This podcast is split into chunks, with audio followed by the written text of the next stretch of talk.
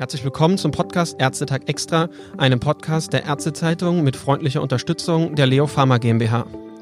Zum Thema Thrombose und Covid spricht heute Dr. Thomas Meissner. Er ist freier Medizinjournalist aus Erfurt mit Professor Dr. Florian Langer. Professor Langer ist Facharzt für Innere Medizin und Facharzt für Hämatologie, internistische Onkologie am Universitätsklinikum Hamburg-Eppendorf. Dort ist er unter anderem tätig als Oberarzt am Zentrum für Onkologie und zudem Leiter des Bereichs Hämostasiologie. Einen guten Tag nach Hamburg, Professor Langer. Hallo, Herr Meissner. Professor Langer, chinesische Wissenschaftler haben als erste über Anzeichen berichtet, die für eine verstärkte Gerinnungsaktivierung von hospitalisierten Covid-19-Patienten sprechen. Was ist dazu bislang bekannt? Ja, mittlerweile gibt es dazu eine ganze Menge an Daten. Die ersten Publikationen zu dem Thema haben eigentlich ziemlich eindrucksvoll gezeigt, dass bei Aufnahme die Patienten mit einer Covid-19-Pneumonie erhöhte Dedimere aufweisen. D-Dimere ist ein sensitiver, aber sehr unspezifischer Marker der Gerinnungsaktivierung. Und man konnte dann zeigen, dass die Patienten mit erhöhten D-Dimeren, so im Schnitt über ein Milligramm pro ähm, Liter erhöht, ein schlechteres Outcome hatten. Das bedeutet, ein erhöhtes Risiko hatten für einen Intensivaufenthalt, ein erhöhtes Risiko für eine Schocklunge, ein ARDS und auch ein erhöhtes Risiko zu versterben. Neuere Daten zeigen jetzt, dass die Patienten mit erhöhten Dedimeren auch ein erhöhtes Risiko haben für eine Beinvenenthrombose. Das sind ganz aktuelle Daten aus China. Und wir haben dann auch gesehen, dass Patienten im Verlauf ihrer Covid-19-Pneumonie eine komplexe Gerinnungsstörung entwickeln können. Das ist häufig nicht am Anfang der Fall, sondern über die nächsten zwei, drei Wochen der Hospitalisierung kann es zu einer diffusen Gerinnungsaktivierung kommen, zu einer sogenannten disseminierten intravasalen Gerinnung, wofür dann auch andere Laborparameter zusätzlich zu den Dedimeren erforderlich sind. Anfang April hat die Gesellschaft für Thrombose und Hämostaseforschung GTH, in äh, deren Vorstand Sie ja sitzen, Empfehlungen zur Thromboseprophylaxe bei Covid-19-Patienten veröffentlicht und diese kürzlich auch noch einmal aktualisiert. Da heißt es, bei allen Patienten mit gesicherter SARS-CoV-2-Infektion solle die Indikation zur medikamentösen Prophylaxe mit niedermolekularem Heparin fortlaufend geprüft und großzügig gestellt werden, und zwar unabhängig von der Notwendigkeit einer Hospitalisierung. Können Sie das bitte erläutern? Ja, dieser Punkt, der war uns ganz wichtig und deswegen steht er auch als allererstes in diesen Empfehlungen drin. Wir müssen ja davon ausgehen, dass nur die, ich will sagen, die wenigsten Patienten aufgrund ihrer Infektion hospitalisiert werden. Viele Patienten werden abgestrichen und als positiv befundet, haben gar keine Symptome. Sie werden dann in die häusliche Quarantäne geschickt. Andere Patienten haben milde Symptome, vielleicht Kopfschmerzen, Halsschmerzen, Fieber. Ähm, aber die Symptome führen eben nicht zur Hospitalisierung, zur Krankenhausaufnahme. Trotzdem haben diese Patienten eine hochentzündliche Erkrankung. Sie werden sich sicherlich in häuslicher Quarantäne deutlich weniger bewegen als sonst üblich. Und all das äh, wird mit an Sicherheit grenzender Wahrscheinlichkeit das Thromboserisiko relevant steigern. Und uns war einfach ganz wichtig, die Frage der Thromboseprophylaxe zu klären, unabhängig von der Notwendigkeit der Hospitalisierung. Denn es ist eben nicht so, dass im Krankenhaus wendigerweise das Thromboserisiko immer deutlich erhöht ist und außerhalb des Krankenhauses in der ambulanten Versorgung nicht sondern die Risiken richten sich nach ganz unterschiedlichen Faktoren, die auch zu Hause genauso auftreten können und vorhanden sein können wie im Krankenhaus und deswegen auch durch die betreuenden Hausärzte, durch den KV-Dienst die Notwendigkeit zu klären, ob der Patient in häuslicher Quarantäne eine Heparinprophylaxe braucht, ja oder nicht. Nehmen wir an, Covid-19-Patient ist erfolgreich behandelt worden, wird aus stationärer Behandlung entlassen. Wie geht es jetzt aus Ihrer Sicht als Hämostasiologe weiter? Welchen Vorschlag haben Sie für die medikamentöse Thromboembolie-Prophylaxe dann in der Nachbetreuung im ambulanten Setting? Genauso wichtig wie es ist, eben vor der Hospitalisierung, also nach der Diagnose der Infektion, auch im ambulanten Setting die Heparinprophylaxe zu indizieren oder auch zu beginnen, ist es natürlich wichtig, sie auch nach der Hospitalisierung fortzuführen.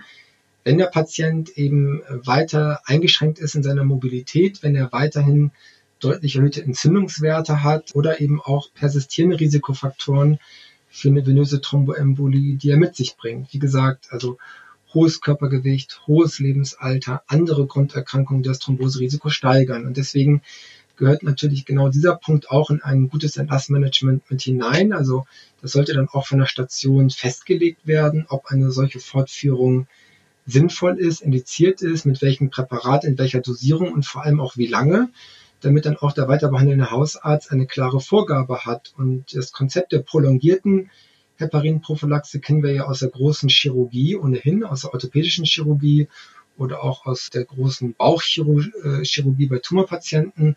Und ich denke, dass es in dieser Situation auch für diese speziellen Patienten ganz wichtig ist, nicht in dem Moment mit der Heparinprophylaxe aufzuhören, wenn der Patient das Krankenhaus verlässt, weil natürlich Entzündungsreaktionen und eingeschränkte Mobilität noch weiter fortbestehen. Woran würden Sie das festmachen, die Dauer der Prophylaxe? Ja, das ist natürlich immer eine Einzelfallentscheidung. Ich denke, dass eine Prophylaxe, wenn das Thromboserisiko durch einen äußeren Umstand, zum Beispiel eine solche Infektion, relevant erhöht ist, dann wird es auch nachhängen. Und das ähm, kann man in Analogie zur Chirurgie aus meiner Sicht sehen. Und das ist eigentlich Standard, dann eine Heparinprophylaxe auch über vier Wochen zu machen oder über vier bis sechs Wochen. Wenn ein Patient jetzt ein bis zwei Wochen hospitalisiert gewesen ist und er wird entlassen, noch mit deutlich erhöhten CRP-Werten, dann würde ich die Heparinprophylaxe ambulant noch für weitere zwei Wochen fortführen. Immer vorausgesetzt, der Patient hat kein Blutungsrisiko. Das ist ja bei der Prophylaxe auch nochmal ganz, ganz, ganz besonders wichtig. Der Patient soll ja einen Nutzen haben, aber eben keinen Schaden nehmen. Und deswegen muss man sich Begleitmedikamente, Nierenfunktion, alles genau ansehen und die, und die Toleranz der Heparinprophylaxe. Und wenn das alles in Ordnung ist, und der Patient keine Blutungssymptome hatte, denke ich, dann ist es mehr Nutzen als Risiko, die Prophylaxe ambulant prolongiert fortzuführen. Nun haben wir viel über die Prophylaxe gesprochen. Professor Langer, kommen wir vielleicht noch auf die Situation zu sprechen, wenn bei einem Covid-19-Patienten eine Lungenembolie oder eine tiefe Beinvenenthrombose auftritt.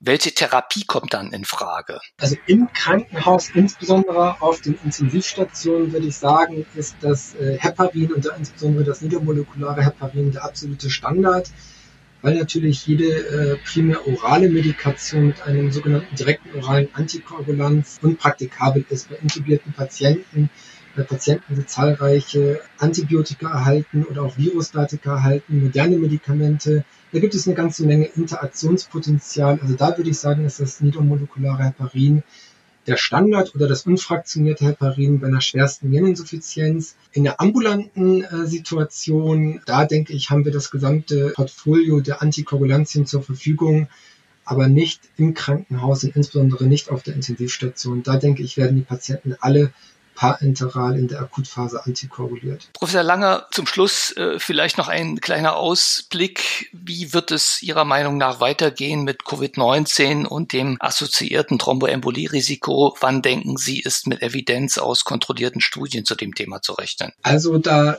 sind ja eine ganze Menge Studien initiiert oder zumindest angedacht. Also das Thema ist ja, würde ich jetzt sagen, wirklich global absolut präsent und es gibt ganz unterschiedliche Strategien. Also wir hatten ja vorhin schon schon die Daten aus der Schweiz angesprochen. Da ist ja eine Studie angedacht, eben sehr früh über diese Phase, über die wir gerade gesprochen haben, wo der Patient noch nicht im Krankenhaus ist, äh, die Heparinprophylaxe durchzuführen und sie zu vergleichen mit einem Patientenkollektiv, die eben ambulant keine Heparinprophylaxe erhalten.